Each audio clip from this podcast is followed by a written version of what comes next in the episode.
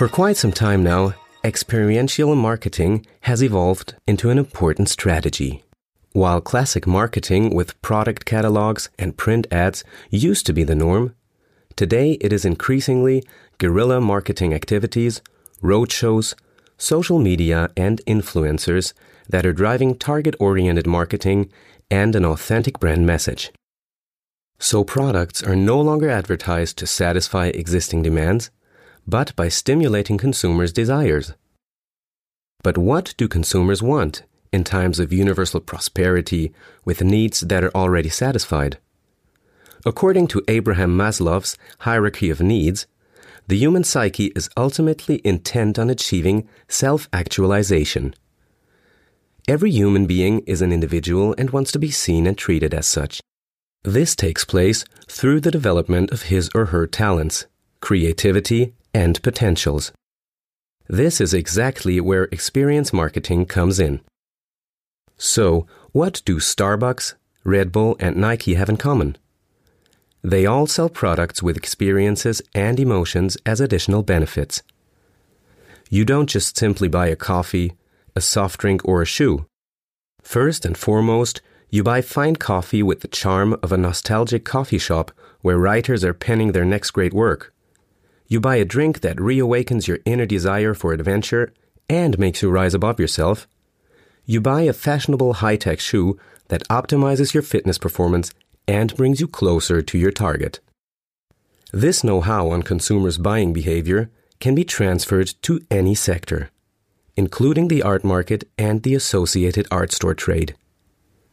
For example, we occasionally find brick and mortar shops for artist supplies that offer all manner of things from window colors to easels, plotter machines, beads, aerosol cans, and acrylic paint. They offer an assortment of product groups, but often provide no individual brand consulting or the associated brand experience. However, traditional art stores in particular often have only limited knowledge of new art applications and product innovations. This is particularly the case with urban products that come from the world of graffiti. Shop owners are then often faced with the task of providing buying advice without the necessary expertise on urban products and applications. As a result, the potential buyer lacks an individual purchase recommendation and leaves the shop without being reached on an emotional level and won as a customer. This shortcoming is also a loss for the stationary shop business new target groups are neither addressed nor served. The young buyer base is absent, and as a result of the ever growing online trade, the occasional items that are placed in traditional art stores just turn into shelf warmers at the end of the day. More and more art stores in the stationary retail sector are therefore being forced to sell their products online and downsize their stationary business. This is, however, a real missed opportunity for the stationary retail trade. Because what is also only possible to a limited extent online is purchase advice and the shopping experience for the customer. It is precisely these two weak points that offer the strongest development potential for stationary retailing. The inclusion of urban brands in a shop business must radiate one thing above all else urbanity and coolness as additional emotional benefits. The presentation of goods in a corresponding brand identity, also called corporate identity, is particularly important. Visitors to the shop must be visually attracted to the presentation of the goods if they are looking for exactly this experience and this product group for their own self realization. One pleasant side effect is that other shop visitors will also approach the urban sales area because curiosity and inquisitiveness are part of people's basic drives. As a result, customers involved in a do it yourself project will suddenly find themselves standing in front of a shelf of spray cans, and others, who've been painting watercolors in the traditional style for years, will be delighted to try out ready to use watercolor pencils because they too want one thing the self actualization to further develop their own art. Ideally, the point of sale is then to a large extent self explanatory. thanks to clear guidance systems. Nonetheless, the product presentation should incorporate how to use videos as an additional orientation aid for shop visitors. The most important experience transfer, however, occurs directly during the customer consultation.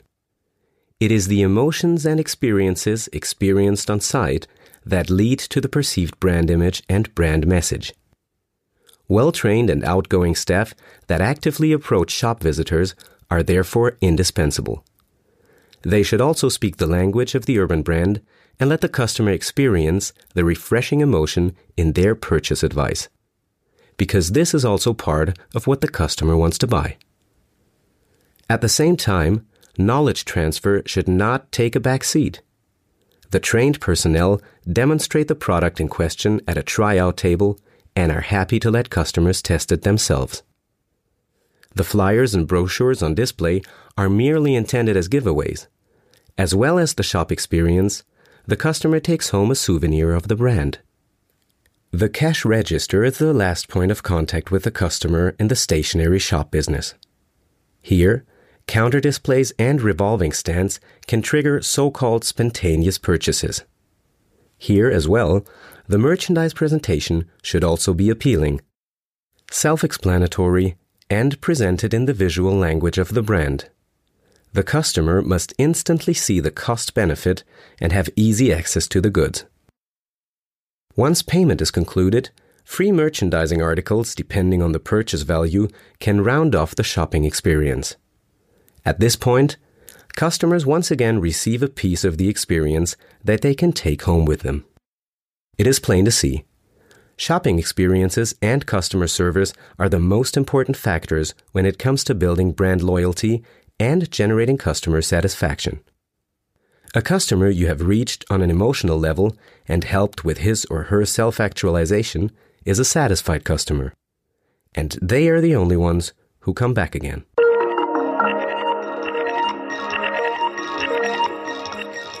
This content was presented to you by Conzoom Solutions, Messe Frankfurt's hands-on digital platform specifically for the retail sector. www.conzoom.solutions